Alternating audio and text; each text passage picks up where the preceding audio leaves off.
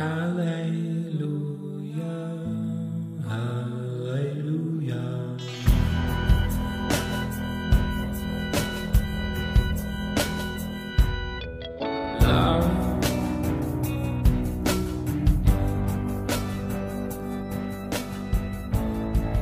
¿qué onda amigos? ¿Cómo están? Bienvenidos a un episodio más de Polos Abstractos, en esta ocasión en el episodio 32. Me comprometí a estar subiendo episodios cada 15 días y bueno, lo estoy logrando. La verdad es que ha sido bien complicado porque autodisciplinarse no es lo mío, ser constante no es lo mío y, ser creativo bajo presión mucho menos. Entonces, uh, lo he intentado, creo que lo he logrado en una temporada bien difícil y más al darme cuenta de que hay personas que sí lo escuchan constantemente con la intención uh, de aprender algo nuevo, con la intención de quizá darle forma a sus ideas también. Entonces, está chido que Polos Abstractos pues sea un espacio en medio de esta temporada tan difícil, ¿verdad? Que sea un espacio para poder... Uh, pues quizá eh, entender de una nueva forma la Biblia, quizá llevarlo a la vida práctica, porque no estaría chido que algo así sucediera en ti y en los que lo escuchan. Así que, pues muchas gracias, estoy agradecido mucho más agradecido con ustedes este, por, todo este proceso de, de, de, polos abstractos. En esta ocasión voy a hablar acerca del ego, acerca de uh, la necesidad de la humildad en, la vida cristiana y nos lo enseña uno de mis personajes favoritos. Si no es que mi favorito, tal vez ya te diste cuenta si es que escuchas constantemente polos abstractos. Pablo es quizá mi personaje favorito en la Biblia. Me encanta analizar la vida de Pablo, ver su temperamento, sus rasgos de personalidad Uh, yo, soy, yo soy un fiel seguidor de someter a varios personajes de la Biblia a test psicológicos. Como que cuando aprendo un test psicológico, más cuando estaba en la universidad, lo sometía a, sometía a varios personajes a esos mismos test y me he dado cuenta de cosas muy interesantes. Entonces, te das cuenta también, ya que, ya que te das cuenta de su personalidad, estoy redundando, perdón, uh, ya que analizas cuál es la personalidad de cada personaje, te das cuenta del espíritu que está detrás de lo que escriben, entonces, o de lo que hacen. Entonces, está muy chido eso. En el caso de Pablo, uh, le he puesto, lo, lo, lo, he sometido a enneagrama, lo he sometido al test de temperamentos, entonces, está chido y, y, desde esa óptica, pues hoy quiero enseñarte una perspectiva o un comentario de Pablo en Filipenses, que lo vas a escuchar un ratito. Muchas gracias por escuchar por los abstractos. Espero que te, disfrutes, que te disfrutes estos minutos y que lo puedas compartir ahí en, en, donde tú quieras o a tus amigos quizá. Estaría chido también que otras personas lo escuchen. Así que, bueno, gracias por escucharme. Los dejo con el estiércol de la victoria.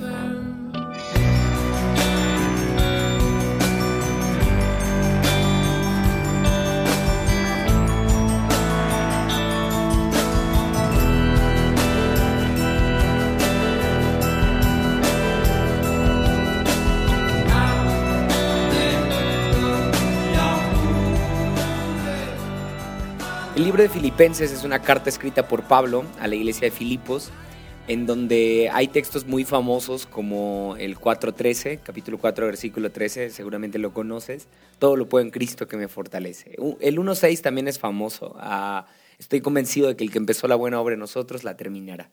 Son dos textos que animan, que dan esperanza, fe, pero en realidad la condición de la iglesia de Filipos es muy crítica cuando Pablo les escribe esta carta.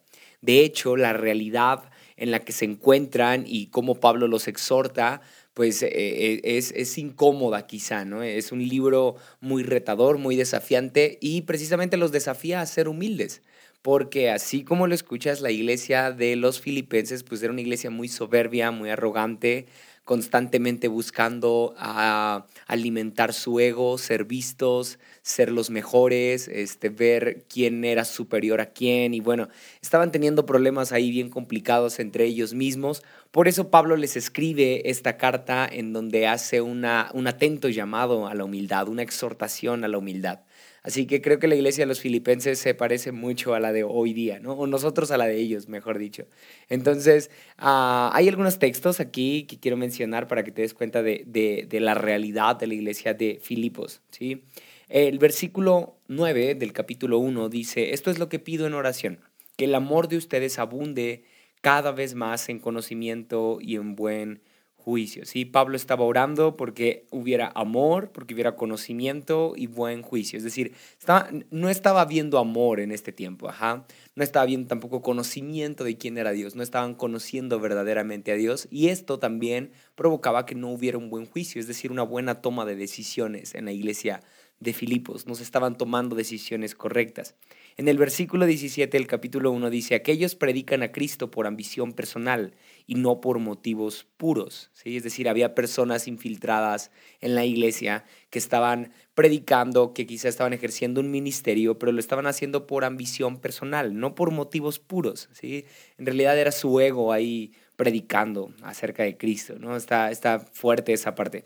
El versículo 3 del capítulo 2 dice, no hagan nada por egoísmo o por vanidad, más bien con humildad consideren a los demás como superiores a ustedes mismos. entonces, si te das cuenta, Pablo describe a la iglesia como una iglesia egoísta, una iglesia que hace muchas cosas, pero todas son ah, basadas en el ego, todas son inspiradas por el egoísmo y entonces hay vanidad detrás de todo lo que hacen. Por eso Pablo los invita a que sean humildes y que consideren a los, a los demás como superiores a ellos mismos. Y aquí les pone como ejemplo a Cristo, ¿no?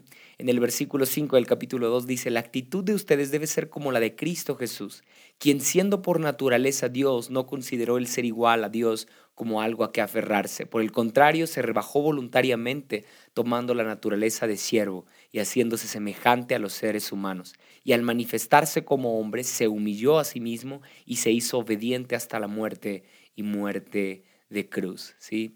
Y este capítulo, la, mi, versión, nueva versión internacional, lo marca como humillación y exaltación de Cristo. Es decir, Pablo está mencionando a que debemos seguir el ejemplo de Cristo. Y qué curioso que no utiliza ninguna cualidad de Cristo más que la humildad, ¿no? A pesar de que Cristo tiene todas las virtudes que seguir y todas las buenas características que nos pueden inspirar, la fe, la perseverancia, quizá la disciplina, una vida de oración, ninguna de esas, la humildad, ¿no? La humildad es una cualidad digna de seguir de Cristo y eso es lo que Pablo les enseña a los filipenses, ¿sí? Y en el versículo 19 del capítulo 3, Pablo es un poco más incómodo, ¿sí? es más incómodo. Bueno, voy a, leer desde el versículo 18, ¿sí? Filipenses 3:18. Como les he dicho a menudo y ahora lo repito hasta con lágrimas, ¿sí? Es decir, ya les he dicho muchas veces y ahora hasta estoy llorando. Muchos se comportan como enemigos de la cruz de Cristo. ¡Auch! Dice el 19, su destino es la destrucción, adoran al Dios de sus propios deseos y se enorgullecen de lo que es su vergüenza, solo piensan en lo terrenal. ¿sí? O sea, Pablo aquí ya los está exhortando terrible y les está diciendo que ya les ha repetido constantemente este discurso de, hey, sean humildes, sean humildes, hey, no busquen ser superiores, ah, maten su ego, ¿sí? dejen de pensar en lo terrenal, dejen de enorgullecerse a sí mismos, dejen de adorar al Dios de sus propios deseos, es decir, dejen de adorarse a sí mismos, ¿no? dejen de ser tan orgullosos, porque dice el versículo 19, su destino es la destrucción. ¿sí? Y el, el versículo 13 ah, del capítulo 4, Filipenses 4:13, dice, todo lo puedo en Cristo que me fortalece. Te decía hace un rato que es un texto que inspira. Sin embargo, cuando Pablo está hablando de esta parte, en realidad se refiere a un tiempo en el cual los, los, los, filipenses le habían apoyado generosamente con dinero, porque en, este, en esta parte de la Biblia están hablando de dinero, y, Pablo ah, se da cuenta que la iglesia de Filipos está enorgulleciendo de haber dado más, ¿no? Y de ellos haber sido los que más apoyaron a Pablo en sus viajes y en, en, sus, sí, en sus viajes misioneros, ¿no? Entonces, en el versículo 12, Pablo les dice así, sé lo que es vivir en la pobreza y lo que es vivir en la abundancia. He aprendido a vivir en todas y cada una de las circunstancias, tanto a quedar saciado como a pasar hambre, a tener de sobra como a sufrir escasez. Todo lo puedo en Cristo que me fortalece. Es decir, Pablo les está diciendo en esta, en esta parte, hey, no, no, no necesito de ustedes. Yo, yo, yo, es, yo sé vivir en, en, riqueza, en pobreza, en escasez, en, en cuando tengo de sobra. En realidad, a ustedes les ha beneficiado ayudarme, ¿sí? Esto lo dice en el versículo 14. les, les, hace ver que a los que les ha beneficiado participar con Él en la obra de Cristo es a ellos mismos, pero en realidad que, que no es motivo para que se les infle el ego, ¿no? Entonces, eh, Él les dice, yo sé vivir con todo y con nada. Y eh, me, gusta mucho cómo Pablo es de crudo al hablarles a los filipenses acerca del ego e invitarlos a ser humildes. Quizá el texto que mejor retrata esta idea y este episodio es el versículo 7, capítulo 3 de Filipenses. Dice así, sin embargo, todo aquello que para mí era ganancia, sigue hablando de ego y de humildad, ¿sí? Ahora lo considero pérdida por causa de Cristo. Imagínate Pablo diciendo que todo lo que él consideraba ganancia, es decir, todo su conocimiento, todos sus títulos, todos sus logros, toda su reputación, su imagen, O sea, el tipo había aprendido a los pies de Gamaliel, uno de los filósofos más importantes de su época. El tipo era reconocido en Roma, en en Judea, en, cualquier lugar, en cualquier lugar Pablo era reconocido. Por si fuera poco, destacó más que cualquier otro discípulo, incluso más que los discípulos que anduvieron con Jesús. Entonces, que Pablo diga algo como todo lo que para mí era ganancia, ahora lo considero pérdida por causa de Cristo. Oh, Pablo, Pablo deshaciéndose de todo logro y de, toda, de, todo diploma, de todo galardón, de todo reconocimiento, y a todo eso él lo llama pérdida. Incluso lo llama de una forma más incómoda. ¿sí? El versículo 8 del capítulo 3 dice, es más, todo lo considero pérdida por razón del incomparable valor de conocer a Cristo Jesús mi Señor, ¿sí? Es decir, todo lo que yo tengo no vale, no, no tiene el mismo valor que conocer a Cristo. Conocer a Cristo tiene un, un, valor mucho más grande que cualquiera de mis logros. Entonces, aquí, aquí da una, una, frase épica que es la que le da título a este episodio. Dice, por, lo, por Él lo he perdido todo y lo tengo por estiércol a fin de ganar a Cristo y encontrarme unido a Él. Es decir, Pablo se da cuenta que la humildad es un filtro por el cual él debe pasar todos sus logros y todos sus galardones y todos sus títulos y toda su imagen y toda su reputación. ¿sí? Si él pasa todo esto por el filtro de la humildad, este mismo filtro le va a devolver todos sus logros y todo, todas sus buenas virtudes, se las va a devolver en forma de estiércol. así como lo escuchas. Eso es lo que hace el filtro de la humildad. Le deshace todo, todo lo que pudiera causarle a, Pablo un ego más alto, ¿no? Todo, lo que pudiera ser enemigo de Pablo por causa del ego es destruido por, por esta actitud humilde de Pablo mismo, ¿no? Y entonces él dice, no, todo lo que yo sé y todo lo que tengo y toda mi imagen lo tengo por estiércol, ¿sí? Es decir, es, es, es un estiércol, es, es basura, dice la Reina Valera 60 y no se compara para nada ninguno de mis logros con el incomparable valor de conocer a Cristo Jesús, mi Señor. Increíble texto, ¿no? Ahora, el estiércol, me, gusta la versión, nueva versión internacional, porque a diferencia de, Reina Valera 60 que dice basura, que todo lo, todo lo que sé lo tengo por basura, o todo lo que tenía por ganancia, ahora lo tengo por basura. Ah, me gusta que esta versión mencione estiércol, porque el estiércol tiene un fin. ¿Sí? E, el estiércol, a final de cuentas, sí tiene como tal una, algo que producir, ¿no? Ya que el estiércol se vuelve, se vuelve abono.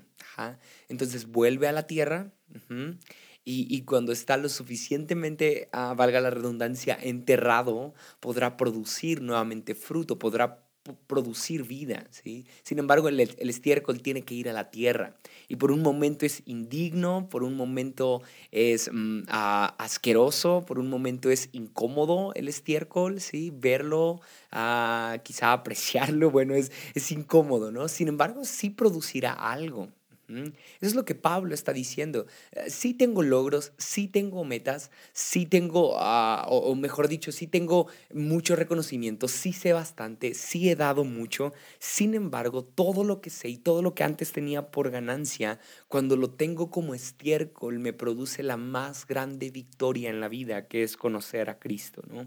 A fin de ganar a Cristo. Ese es el fin de cuando Pablo se despoja de todos sus logros y de todo lo que le pudiera significar significar ego. ¿sí? Hace unos días compartí en redes sociales de que con, con, la, con la ambición de lograr ah, metas y de lograr planes y de eh, tener una mejor imagen o de ser una buena persona o ambicionar virtudes sencillamente, ¿no? Con eso siempre vendrá acompañado un poco de ego. Entonces, no se vale este clásico pensamiento de, ah, yo no soy tan orgulloso, Y, cuando te hablan de ego, piensas en otras personas y crees que eres lo suficientemente humilde, no sé, porque le das dinero a personas o algo así. Pero eso, eso no específicamente es humildad. Humildad es en realidad saber decir no tengo la razón, ¿sí? saber pedir perdón, saber perdonar, a saber ceder, ¿no? En la, en la tarde tuve una pequeña discusión con la persona que nos renta en, la iglesia en la que estamos, el, local, el departamento, vaya. Y entonces ah, recuerdo que discutimos un poco porque al inicio el acuerdo era que esta persona iba a pagar la luz, ¿sí? Sin embargo, ahora estaba ignorando e, el acuerdo que hicimos y no sé, obviamente yo estaba bien seguro de que, y sigo estando seguro de lo que acordamos. Sin embargo, noté su actitud como déspota y como de no, no es justo cómo te estás portando y no sé qué, ¿no? Y como es una persona mayor, pues me dijo, no me faltes al respeto por ser una persona mayor. Y, y para mí, se los prometo que yo no estaba alterado. Sin embargo, cuando me dijo eso de que por ser una persona mayor merecía respeto, o sea que yo no, yo no tenía el derecho de debatir ese punto con ella, de, de ya, ya lo dije, es mujer. yo no tenía derecho a debatir ese punto de, del acuerdo que habíamos tomado. Entonces, eso sí me enojó, ¿saben? Sí me molesté y sí le dije como, ah, no, o sea, está bien que seas una persona mayor, pero no por eso mereces respeto. En realidad, por ser una persona mayor, tú deberías de tener, se lo dije así, usted debería de tener pues mayor congruencia para respetar el acuerdo que habíamos tomado, ¿no? Porque si yo soy menor, entonces yo estoy siendo responsable del acuerdo que tomamos. Y bueno, le dije eso y se molestó muchísimo y y se enganchó conmigo y yo también estaba molesto. Sin embargo, tuve que ceder y digo tuve en el sentido de que no me gustó tanto porque al, creo que me sentí tonto, ¿saben? Y ahí es donde entra la parte del estiércol, es, es incómodo. es incómodo, me quedé como tonto porque dije, o sea, está, está jugando con mi inteligencia esta persona, me, está, me está dejando ver como un perdedor. Y si yo le digo, sí, tiene razón, ok, y eso fue lo que le dije, ok, vamos a apagar la luz, no se preocupe, es mi deber este, respetarle, sí, tiene razón. Incluso le pedí disculpas, discúlpeme si la ofendí, no era mi intención. Y lo hice con un corazón sincero, pero con un corazón como también un poco, uh, ¿cómo decirlo? Como... como uh, forzado, ¿no? Porque en realidad la humildad es algo que se tiene que, que, se tiene que estar trabajando todos los días. Nadie se gradúa en la humildad, ¿sí? No es como que, hey, yo ya, yo ya saqué 10 y ya no necesito uh, trabajar la humildad, porque eso sería orgullo, ¿estás de acuerdo? Entonces, ah, qué complicada uh, una vida en, en, humildad, ¿sí? Jesús nos diría, pon la otra mejilla. Si alguien te pega en una mejilla, tú pon la otra. Y qué difícil. Y terminé la llamada con esta persona y después le escribí y le dije, discúlpeme si la ofendí. Puse la otra mejilla todavía. Y sí, me siguió, me siguió tirando. Pero les voy a ser honesto, en realidad no, no, no estoy presumiendo una victoria. En realidad estoy diciendo que me cuesta bastante llevar una vida en humildad como Pablo exhorta a los filipenses, ¿sí? Pero si de algo me di cuenta es de que me hace falta ser más como Jesús, ¿sí? Pablo por eso les escribe en el capítulo 2 acerca de Jesús, les recuerda quién es Jesús. Y entonces, hace rato, en este episodio de crisis y de, ira, ah, me di cuenta de que necesito mucho a Jesús, necesito mucho ser más como Cristo. Y Pablo dice en el capítulo 3, versículo 9, perdón, versículo 8, por él he perdido todo y lo tengo por estiércol a fin de ganar a Cristo y encontrarme unido a él. Es decir, la humildad nos mantiene unidos a Dios. No fue hasta que yo fui humilde en la tarde y no lo cuento, repito, como, como un gran logro, es algo que tengo que trabajar todos los días aún, pero cuando, cuando puse la otra mejilla y, pude ah, ceder un poco, entonces ah, me di cuenta de cuánto necesitaba ser más como Jesús. Me uní a Él, ¿sí? Entonces Ah, es necesario que, estemos unidos a Dios por medio de la humildad. ¿Tú quieres conocer más a Jesús? Sé más humilde. Sé más humilde. Ojo acá, no estoy diciendo sé humilde porque no hay un punto en el cual ya lo logres ser. Sé más humilde. Hoy fuiste humilde en algo, mañana sé más humilde, ¿sí? Y Spurgeon, Charles Spurgeon, dice, todo hombre tiene solo dos opciones en la vida, o ser humillado o ser humilde. o sea, de ley la, vida se va a encargar, o el destino, o el futuro, o Dios, como tú quieras llamarle, pero se va a encargar de enseñarte la humildad, ¿sí? Quizá se, va a encargar de enseñarte la humildad por medio de algún problema y lo cual te va a humillar. Y estar humillado es algo muy diferente a ser humilde. A mí no me puede humillar alguien mientras yo permanezca humilde, ¿sí? Porque esta persona, por más que intente sobajarme, hacerme sentir menos, si yo tengo una actitud humilde, en realidad no me podrá humillar. Así que elijamos ser humildes, ¿sí? Antes que ser humillados. Ahora, la humildad es el vacío en el corazón que solo la gracia de Dios puede llenar, porque alguien que está lleno de sí mismo no puede darle espacio a la gracia porque está lleno de soberbia, porque está lleno de arrogancia, porque está lleno de altivez. Y bueno, ¿cuántos de nosotros no batallamos con esto? No nos pueden decir un defecto, no nos pueden decir un error, porque ah, nos molestamos y nos airamos. Y cuando estamos llenos de nosotros mismos, no podemos darle chance a la gracia es más bien la humildad, es decir, un corazón vacío en donde no reconoces ningún logro en ti, ningún, ningún atractivo en ti, cuando entonces le das chance a la gracia. ¿sí? Ahora, el destino para los orgullosos, dice el versículo 19 del capítulo 3, es la destrucción mientras que el destino para los humildes es la gracia. ¿sí? El destino para los orgullosos es la destrucción y el destino para los humildes es la gracia. Por eso dice la Biblia que al orgulloso Dios lo mira de lejos. Así que queremos estar cerca de Jesús, cerca de Dios, unidos a Él, como dice Pablo. Entonces seamos humildes, ¿sí? Porque el único impedimento para ser lleno de Dios es estar lleno de sí mismo. Yo te invito a que reflexiones en qué partes de ti necesitan un poco más de humildad. ¿sí? Ojalá no estés pensando como en que esto le hace falta a otra persona. Hay partes en ti que aún tienen ego. Hay partes en ti o hay, hay, logros o virtudes en ti que aunque son buenas, ¿sí? porque no estoy en contra de logros ni de buscar virtudes, sin embargo Pablo hace hincapié en que la mejor virtud o la, la virtud, mejor dicho, que más nos va a generar ganancia es la humildad. ¿sí? Entonces, Ah, está bien que quieras lograr quizá una carrera, algún título, alguna posición en la iglesia, alguna etiqueta, algún llamado, quizá alguna virtud, alguna característica en tu personalidad que debas mejorar, pero hey, prioriza la humildad, ¿sí? Prioriza la humildad, porque repito esto, el único impedimento para ser lleno de Dios es estar lleno de sí mismos. Así que vamos a ser humildes, persigamos la humildad antes que cualquier otra buena virtud, seamos más como Jesús. Espero que te haya gustado mucho este episodio, que lo puedas compartir con otras personas y nos vemos en la siguiente, en, en la siguiente ocasión aquí en Polos Abstractos.